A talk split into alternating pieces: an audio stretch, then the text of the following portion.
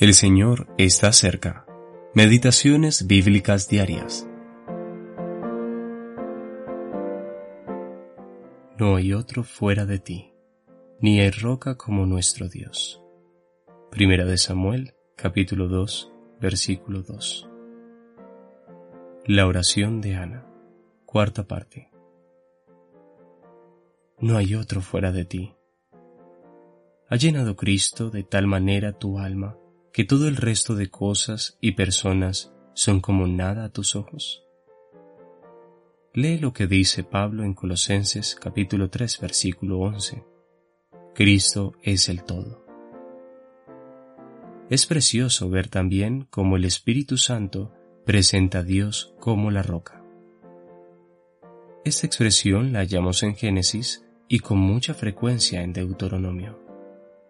Desde muy temprano en la historia de la humanidad, Dios expresó que el hombre necesitaba algo sólido sobre qué descansar. Todo se va a deteriorar algún día. Necesitamos estar sobre la roca que no puede ser conmovida. ¿Estás sobre la roca? ¿Estás realmente sobre ella?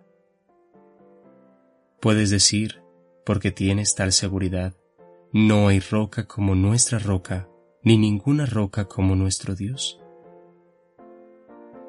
¿Por qué me llamáis Señor, Señor, y no hacéis lo que yo digo?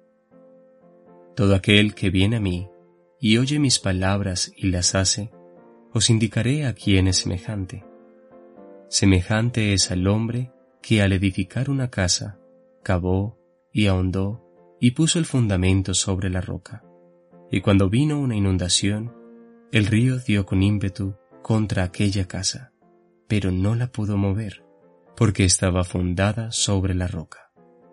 Lucas capítulo 6 versículos 46 al 48. ¿Has respondido alguna vez en la obediencia de la fe a lo que Él te dice que hagas?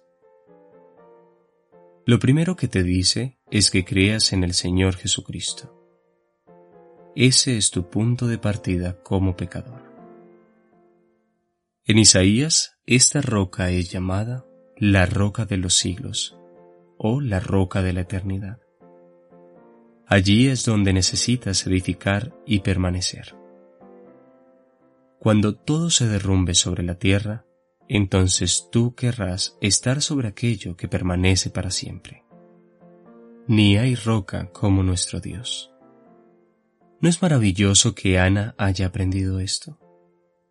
Ella estaba cerca del Señor y aprendió algunos de sus secretos.